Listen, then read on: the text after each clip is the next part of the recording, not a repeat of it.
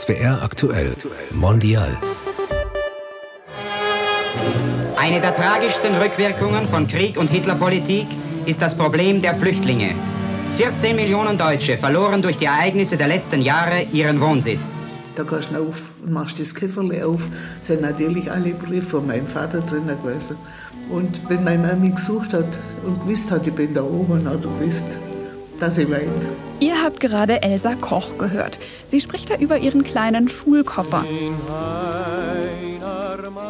Das letzte kleine bisschen Heimat, das sie auf ihrer Flucht 1944 aus Ungarn nach Deutschland mitgenommen hat. Und obwohl der immer dabei war und die Erinnerungen an ihr Heimatdorf und ihre Flucht wachgehalten hat, der stand jahrelang auf ihrem Speicher, hat sie jahrelang nicht darüber gesprochen. Wieso? Darüber spreche ich mit ihr im vierten und letzten Teil unserer Reihe Vertriebene und Flüchtlinge in Baden-Württemberg. Ich habe Elsa Koch zu Hause abgeholt. Sie ist braun gebrannt, hat graue Haare und so ein weites, ansteckendes Lächeln und geht auf einen Stock gestützt. Eine Hand reichen? Nee, vielen Geht? Dank. Okay, vielen Dank. wunderbar. Es geht alles noch bloß langsam. Wir sind zusammen an den Ort gefahren, an dem der Koffer, ihr besonderer Erinnerungsschatz, jetzt steht. Aber bevor ich dazu komme, erst einmal drei Fragen an Elsa Koch, damit ihr und vor allem auch ich sie besser kennenlernt. Wenn Sie an Ihre Kindheit zurückdenken, was ist eine Ihrer schönsten Kindheitserinnerungen? Also ich habe eine wunderbare Kindheit gehabt, obwohl mir war das nicht reich. Mein Vater war Konstabler, hat man gesagt, so wie Feldhüter, bei Nacht unterwegs und hat mir so aufpassen, dass man nichts stiehlt von den Feldern, weil wenn der Mais Kuckucksreif war, Weinberg, da kann es sein, dass ein ganzer Weingarten am Morgen abgeerntet ist und da war sie zu zweit und meine Mutter hat äh, viel gesungen. Und wenn ich zurückdenke, da steht immer eine Petroleumlampe auf dem Tisch und im Herd das Feuer flackert und meine Mutter sitzt am Spinnrad oder strickt und singt. Und Heimat bedeutet für mich? Heimat, das ist, äh, wenn ich das definieren muss, das ist, fällt mir ganz schwer. Weil ich bin doch jetzt schon über 70 Jahre hier. Ja, schon bald 80 Jahre. Und ich fühle mich wohl hier. Ich gehöre hier dazu. Ich, bin, ich glaube, man kann sich nicht besser integrieren, wie ich das gemacht habe. Ich habe 34 Jahre im Rathaus geschafft und habe für alle Leute, also von Geburt bis zum Tod, alles gemacht. Aber wenn ich Heimat her, ist immer der erste Gedanke Maria Gemet. Und das, ich will das nicht. Das ist mir ein bisschen peinlich.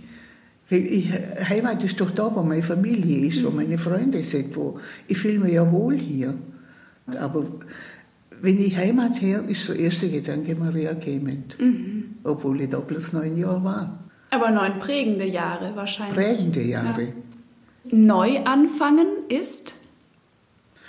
Neuanfang, ja, wir sind ja anderthalb Jahre auf der Flucht gewesen praktisch. Wir waren in der Steiermark anderthalb Jahre und da sind wir nicht gerade weg.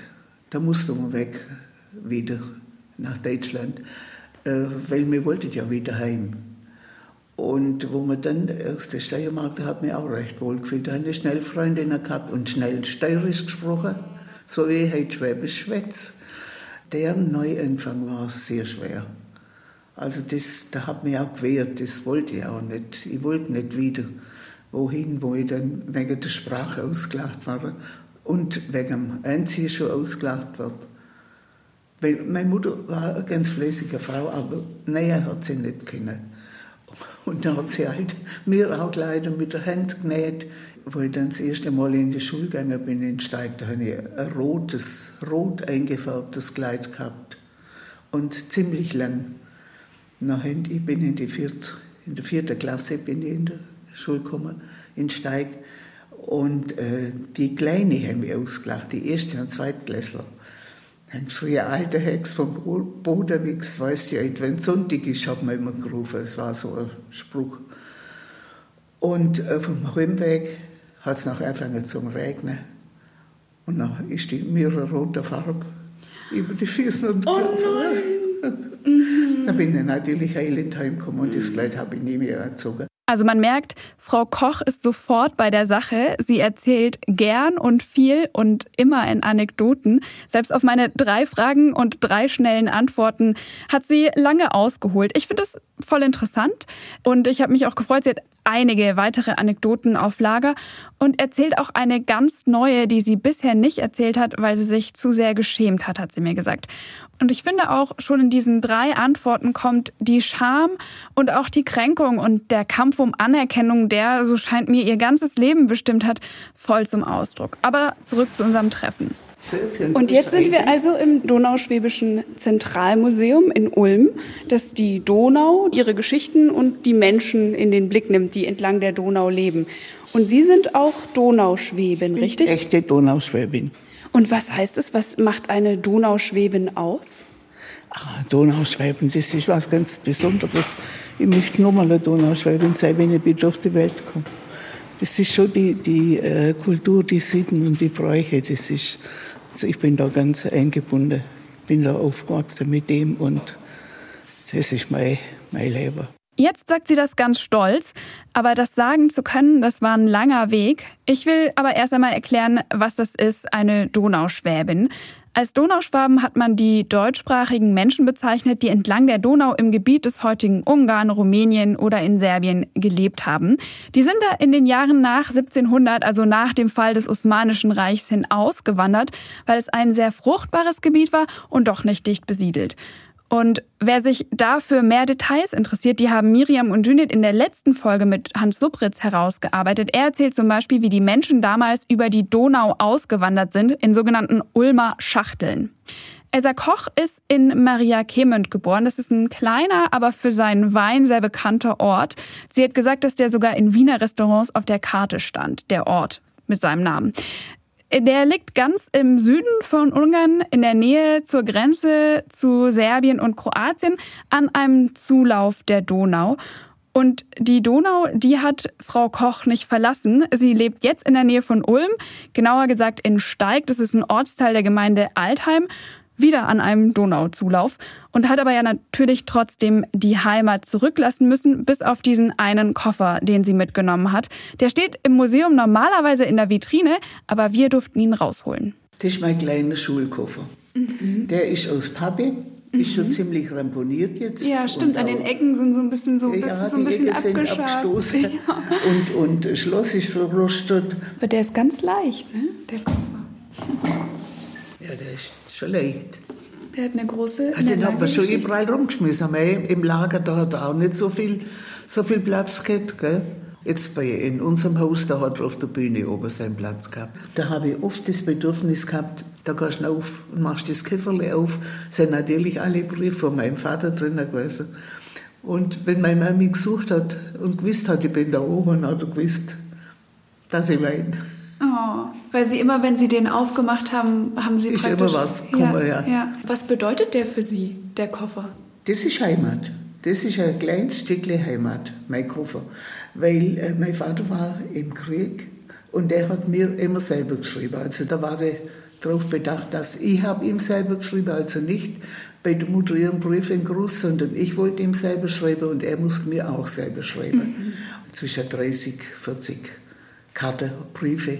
Und diese habe ich dann auch in den Koffer. Alles, was mir wichtig war, ist in den Koffer reingekommen. Und hier steht er in der Vitrine drin. Da gehört er nicht.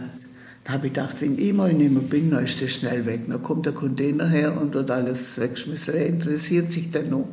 Dann habe ich auch die, die Karte, die sind auch im Museum hier. Da haben sie doch noch ein bisschen Überlebenschance. Wenn Sie das jetzt so beschreiben, dass er danach in den Container kommt und wegkommt, heißt das, der Koffer, die Erinnerung, bedeutet Ihren Kindern oder Enkelkindern nicht so viel wie Ihnen? Äh, nicht ganz so viel, aber mhm. es kommt mit der Zeit, dass ich auch interessiere dafür. Mhm. Die, die Enkel eher nur wie die Kinder. Also der, der Enkel, der Moritz, der geht sehr gern nach Ungarn. Mhm. Weil in Deutschland war es ja so, zum Beispiel auch in der medialen Berichterstattung, dass man gar nicht so viel über die Flüchtlinge und über die Vertriebenen und ihr Schicksal berichtet hat, dass man eben so, ja, dass man erfordert hat, dass man sich, dass die sich integrieren, dass sie sich integrieren schnell in die Gesellschaft und um das über das Thema so hinwegzugehen. Äh, ich habe auch lange nicht gesprochen drüber. Mhm. Ich wollte kein Flüchtling sein. Mhm. Dass über dieses Thema wenig berichtet und gesprochen wird, das haben uns viele von euch auf Instagram auf dem SWR Aktuell Account geschrieben. Und weil ich die Diskussion da spannend fand, lasse ich sie hier mal kurz einfließen. Pascal zum Beispiel schreibt, Danke, dass ihr das Thema ansprecht. Es wurde meiner Meinung nach bis jetzt zu sehr vernachlässigt. Und es finden sich auch ganz viele Erzählungen davon, wie ihr euch mit euren Großeltern oder Eltern darüber unterhaltet. Sabine zum Beispiel berichtet, dass sie mit ihrem Großvater noch einmal hingefahren ist und wie ergreifend das war und dass der Schlitten, der ihm damals zur Flucht geholfen hat, für ihre Kinder jetzt einfach der ganz normale Winterschlitten ist.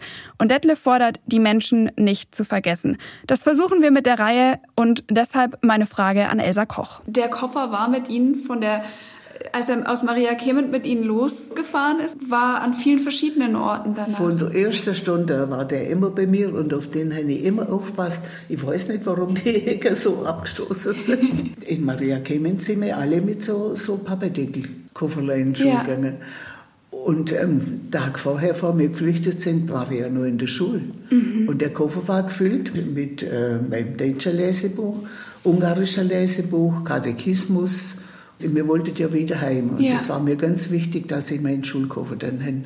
Weil meine Mutter hat gesagt, wo sie packt hat, äh, du darfst selber was mitnehmen, such dir was aus, aber du musst selber tragen. Mein Koffer und der Puppe habe ich dann noch mitgenommen. Und in den Koffer habe ich Bilder, Fotos. Das ist mir heute noch wichtig, dass mhm. mir das eingefallen ist, dass ich die mitnehme. War das das einzige Gepäckstück, was Sie hatten? Die Puppe in der einen die und den Puppe Koffer in und der anderen? den Koffer und dann äh, ganz dick angezogen, drei, vier Sachen übereinander. Damit Sie möglichst angezogen. viele Kleidungsstücke ja, mitnehmen ja. können. Meine Mutter hat so ein Leintuch ausgebreitet und da hat sie was zum Anziehen und man hat ja auch Lebensmittel mitgenommen. Und mit dem Koffer sind Sie aus Maria Kemet losgefahren und haben, sind dann in den Zug gestiegen und erst in die Steiermark. Richtig? Ja. Und wohin ging es dann weiter? Da durfte man nicht bleiben. Die Alliierten haben das beschlossen, dass alle da in, ins Reich heim müssen. Da sind wir dann nochmal ins Lager gekommen, nach Kapfenberg. Und vom Lager Kapfenberg sind wir mit einem Viehtransporter, mit einem Zug nach Ulm gekommen. Und da haben den Bahnhof Lastwagen gewartet und die haben uns in die Kindlesberg kasern. Und da sind wir wieder ein paar Wochen im Lager gewesen wieder äh, 14, 15 Leute in einem Raum. Und von da aus nach Altheim sind wir mit dem Lastwagen dann gefahren. Und in Altheim sind Sie dann zu einem Bauern gekommen? In Altheim hat der Bürgermeister zuerst Gemeinderäte zusammengesucht, zusammengesammelt. Die sind dann im Rathaus hinter dem Tisch und wir vor dem Tisch, wir zu einer Versteigerung. Und dann haben sie äh, beschlossen, wer wohin kommt.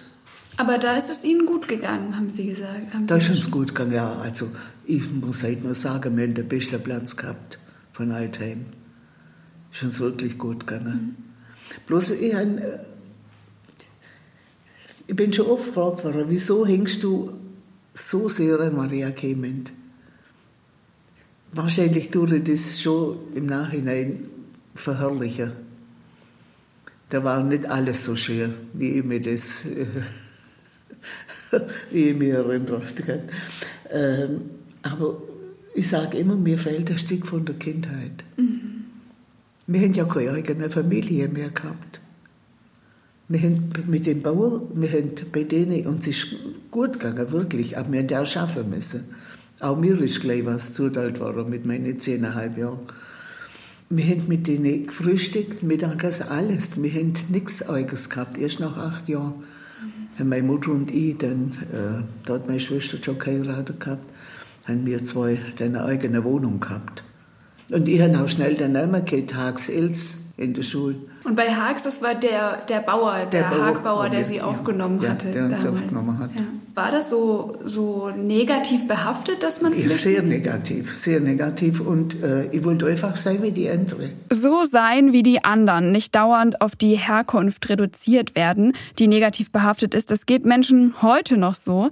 Menschen, deren Migrationsbiografie in ihrem Namen oder an ihrem Äußeren erkennbar ist, berichten bis heute, wie nervig es ist, wenn es dauernd heißt, woher kommt kommst du? Und Elsa Koch hat das eben damals schon erfahren. Wie schlimm es war, Flüchtling und arm zu sein, das erzählt sie ganz häufig. Aber auch, wie viel es bedeutet hat, als sie mal dazugezählt wurde. Da ist der, der Bauer mal mit einem Viehhändler vom Stall rausgekommen ins Haus. Mir fallen Sachen ein. da hat der, hat der Viehhändler zum Bauer gesagt, kehrt die große Auto hier.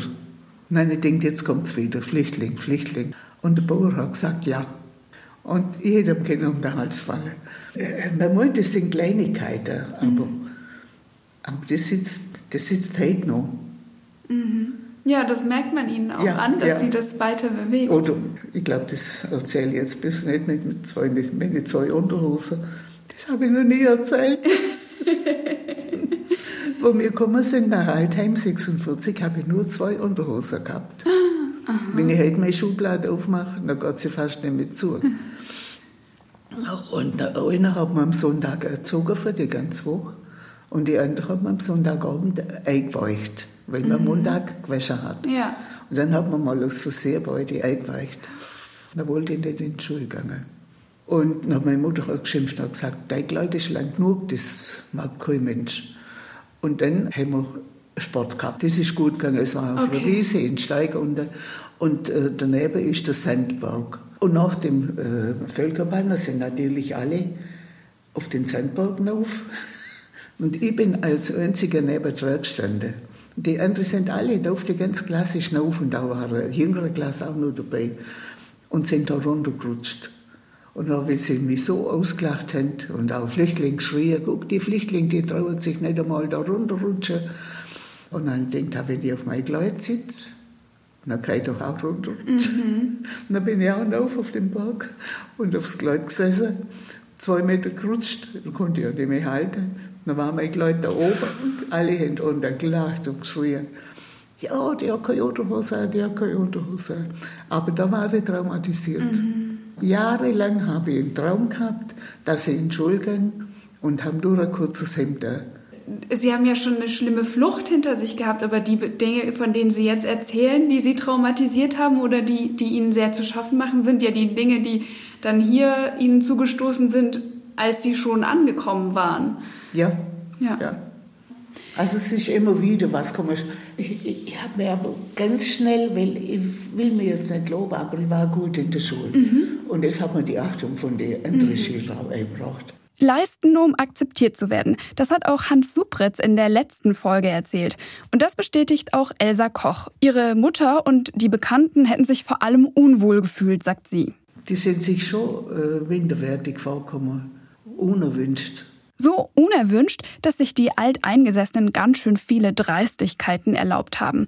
Dazu hat Elsa Koch wieder eine Anekdote. Ihrer Mutter hat aus der Heimat vor allem Mohn und Paprika gefehlt.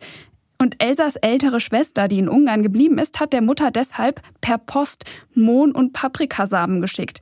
Ein kleines Stück Heimat in der Fremde. Und der Hagbauer, bei dem sie untergekommen waren, sagte zur Mutter: Wenn ihr so äh, einen Mohn hängt, dann kriegt ihr ein Stück Feld und da darf der Mohn essen.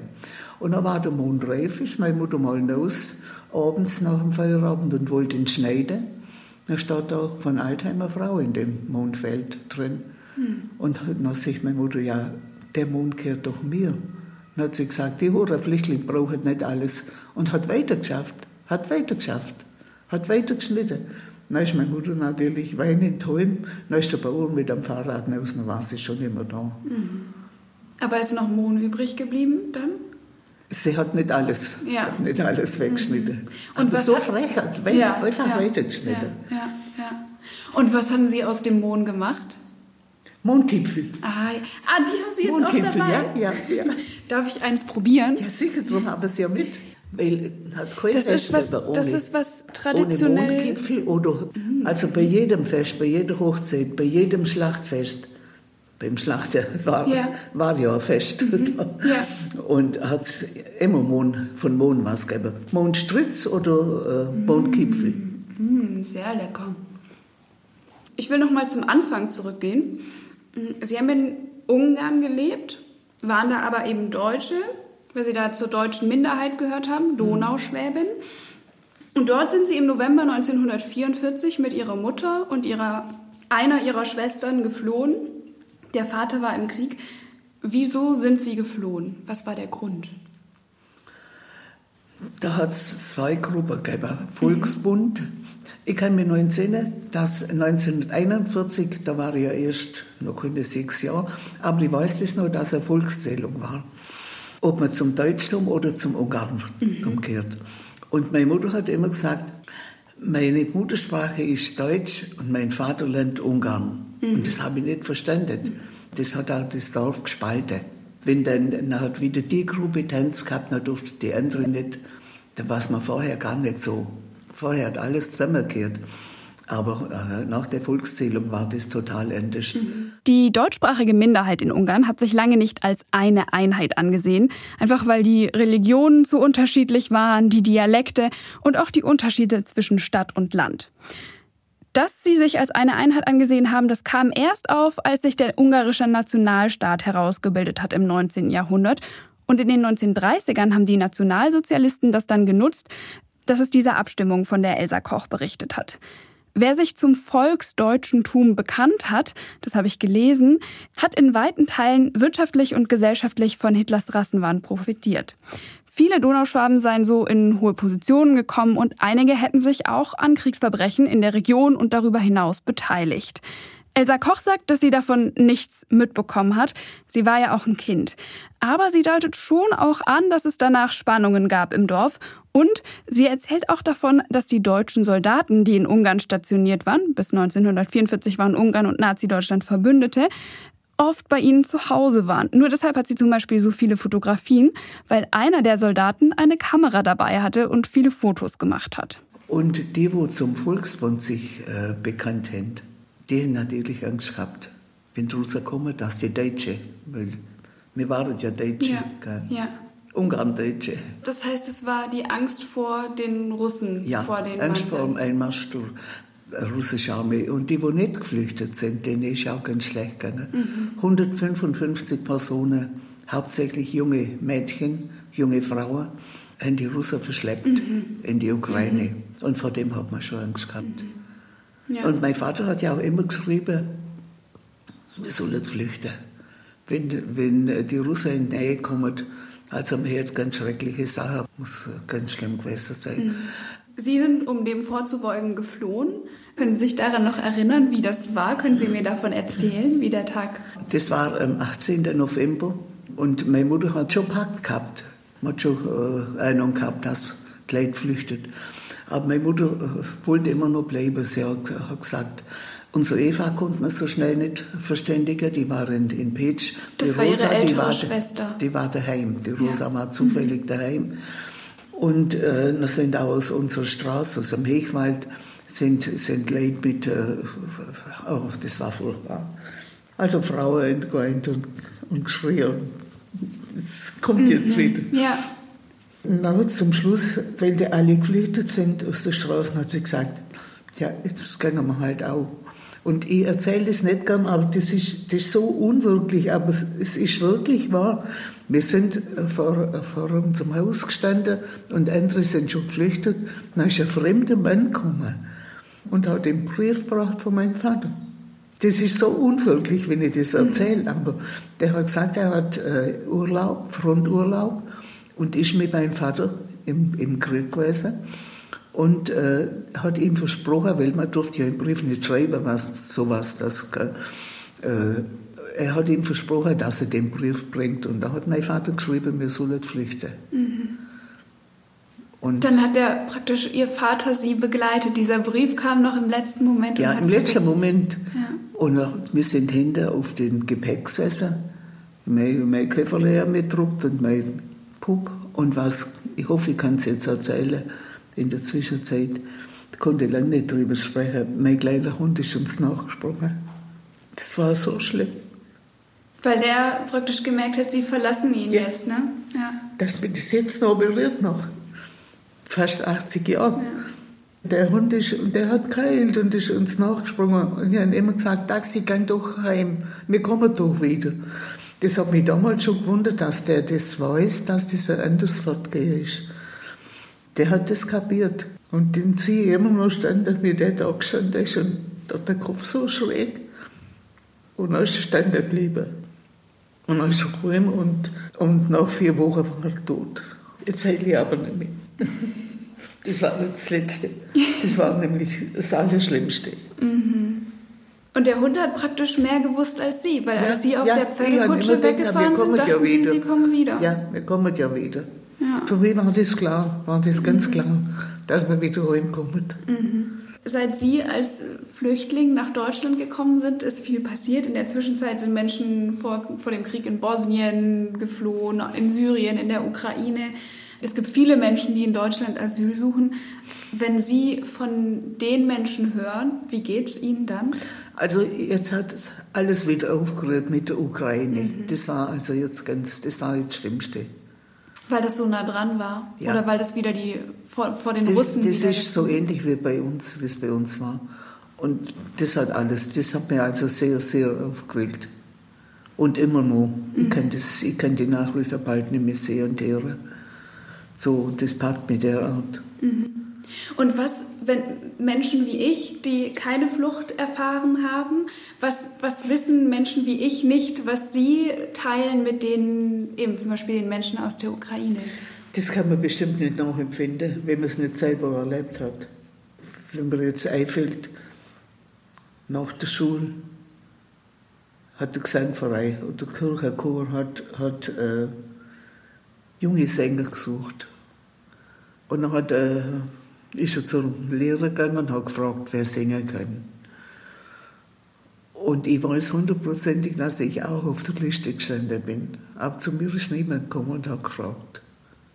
Das, das sind Kleinigkeiten, mhm. aber das prägt der, das, das bleibt dann, das sitzt so tief. Ja. Sagen Sie mal, wann waren Sie zum ersten Mal wieder in Maria Kemet dann? Erst 1971. also 26 Jahre, etwa 27 Jahre nachdem Sie. Ja, ja. Also meine Mutter war 1960 das erste Mal, nach 16 Jahren. Mhm. Da hat sie nach 16 Jahren ihre älteste Tochter wieder gesehen. Und ein halbes Jahr später ist sie dann plötzlich gestorben, da wo die Gott sei Dank quasi nochmal drin. Und wir sind erst 71 nein, man hat ja auch kein Geld gehabt, kein Auto haben wir gehabt und, und dann aber fast jedes Jahr. Und dann sind Sie immer bei Ihrer Schwester da bin untergekommen? Ich immer, ja. Und wie war das, als Sie das erste Mal wieder dort waren? Das kann man gar nicht beschreiben. Das war ein Gefühl, das kann ich gar nicht beschreiben. Das ist eine Wärme, eine innere Wärme. Und, und also das war, ich habe mich so wohl gefühlt. Aber war dann auch ganz arg enttäuscht, weil ich kein deutsches Wort mehr gehört habe mhm. im Dorf. Mhm. Ich konnte mit niemandem sprechen, mhm. bloß mit, äh, wenn ich jemanden getroffen hat. Aber das, das, das Gefühl, das war, das kann man nicht beschreiben. Das war so, so äh, innere Wärme und auch, das gab mir heute noch so. Wenn ich reinkomme, reinfahre, dann denke ich, diesmal macht es nicht so viel, diesmal packt es nicht so. Und je näher, dass ich in Maria Kemen komme, noch fängt schon wieder ein Kribbeln, spüre es. Sie haben in einem sehr schönen Text geschrieben, dass Sie den Wunsch hatten, nochmal in das ja. Haus zu gehen. Aber das hat nicht geklappt. Weil die Menschen das... Meine Mutter war drin, wo sie ah. 60 die ist, ist neu und hat mit, denen, mit der Frau, die wo das da gehabt hat, äh, die hat es gekauft von denen, die es besetzt haben. Mhm. Die, das, die sind von Nordungarn gekommen und von, ich weiß nicht wo, überall her. Die sind umgesiedelt worden mhm. vom Staat, von Ungarn. Und sind in die Häuser eingesetzt ja. worden bei uns in ja. Maria Clement. Und Ihre Mutter durfte noch Und meine Mutter, die ist schnell gegangen und dann hat die Frau gesagt, die, wo das Haus vorher gehabt hat, die will ja Geld von ihr. Jetzt noch mehr. Dann hat meine Mutter gesagt, ganz fast hat sie gesagt, das geht die gar nichts an, das Haus geht mir und ihr dürft da bleiben. Mhm. Das war schon war eine ordentliche Frau. Mhm. Aber nachher, ich habe ein paar Mal gefragt, ich konnte ja nicht, äh, aber mit, mit Bekannten bin ich dran gewesen, aber Ungarisch kennen. Und die haben uns nicht reingelassen. Ich wollte bloß in den Garten, das hätte mir schon gut getan. Viel dringlicher klingt das in einem Text, den sie verfasst hat mit dem Titel Das kleine Mädchen vom Hechwald. Ich lese mal daraus vor. Immer hatte ich den Wunsch, noch einmal in unseren Garten zu gehen, wo wir gespielt haben, noch einmal unser Haus betreten, in das Zimmer schauen, in welchem ich geboren bin. Doch die Leute, die jetzt in unserem Haus wohnen, haben mir bisher, trotz wiederholtem Bitten, dies alles verwehrt. Ich bin immer davor gestanden und dann sehe ich auf einmal so ein Mädchen in meinem Alter ungefähr raushüpfen und das hat mich so, so verändert. Hätte ich gemerkt, die kehrt da nicht mehr her. Das kleine Mädchen kehrt jetzt da rein. Die war auch ungefähr acht, neun Jahre alt. Und die ist so hüpfend, ist die rausgekommen, so richtig fröhlich. Ganz selbstverständlich praktisch ja, aus dem Haus. Ja. Und das hat, das hat bei mir viel verändert. Ich habe gemerkt, die kehrt da nicht mehr her. Das gab mir jetzt nichts mehr. Mhm. Hat aber lang gebraucht. Mhm. War das aber dann so ein Moment, wo Sie sagen, dass da konnten Sie sozusagen Frieden damit schließen? Im Moment war das sehr traurig. Das hat mir einen richtigen Stich gegeben ins Herz. Da hat sich momentan irgendwas verändert in mir. Da habe ich aber lang knappert dran. Mhm. Also war es erstmal doch. Bis wir es geschrieben gehabt haben. Dann, dann war es besser, wo es mhm. aufgeschrieben haben. Mhm. Mhm. Und dann wechsle ich und hier in Deutschland, wann hatten Sie den Eindruck, jetzt bin ich angekommen oder jetzt gehöre ich hier hin? Äh, eigentlich sehr schnell, aber hat dann immer wieder in dem vergeben. Äh, da habe ich noch gemerkt, du gehörst nicht dazu. Trotz allem, gell? Ich würde das nicht ankommen nennen. An einem Ort, an dem mir das immer wieder zustößt, dass ich als die Fremde angesehen werde, würde ich mich einfach unwohl fühlen. Und sie hat selbst 1974, also 30 Jahre nach der Flucht, immer wieder diese Ausgrenzung erfahren. Selbst da wurde noch darüber gesprochen, dass sie eine Flüchtlingsfrau ist und deswegen nicht in den Kirchengemeinderat gewählt werden kann. Also kein Wunder, dass sie nicht darüber gesprochen hat, dass sie Flüchtling ist. Das hat sich aber irgendwann geändert und ich wollte wissen, wann und wodurch. Das weiß ich nicht mehr. Wahrscheinlich bin ich irgendwie ein bisschen selbstsicherer geworden oder selbstbewusster. Wissen Sie noch ungefähr, wann das war, dass Sie da, darüber angefangen haben zu sprechen? Ach, so lange ist das noch gar nicht her, vielleicht 20 Jahre. Das war auf einmal wie wenn man den Schalter umlegt. Das, ich denke, das ist einfach, das ist mein Leben und äh, das ist mein Weg. Ich sage das ohne, dass man mich fragt. Und wenn ich jetzt nochmal auf den, den Koffer zu sprechen kommen kann, Sie haben gesagt, dass Sie da eben viele Erinnerungsstücke mitgebracht haben. Aber was haben Sie denn noch mitgebracht? Vielleicht gar nicht so. Was hat Sie im Charakter vielleicht gestärkt? Oder was, was haben Sie noch, noch mitgebracht praktisch von dieser, von dieser Ihrer besonderen also, Geschichte?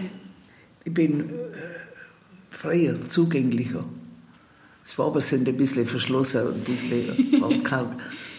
Ich kann auf jeden Zugang und äh, ich kann auch sagen, komm doch rein, ohne dass ich denke, oh, hast du nicht aufgeräumt oder so. Und wenn Sie diesen Koffer heute nochmal packen müssten, weil Sie nochmal los müssten, was würden Sie da einpacken? Der hätte wieder das Gleiche rein. Meine vielen Bilder mhm. und mein Zeugnis hätte mitnehmen. Das habe ich leider nicht gehabt, das Zeugnis. Das war SWR Aktuell Mondial mit Elsa Koch und mir, Sophie Rebmann. Vielen Dank an Frau Koch für ihre Offenheit, an Frau Hampe und das Donauschwäbische Zentralmuseum, die uns den Koffer und den Kontakt hergestellt haben, und an meine Redakteurin Claudia Barthe. Wenn euch diese Folge gefallen hat, dann interessieren euch sicher die weiteren Folgen unserer Reihe Vertriebene in Baden-Württemberg.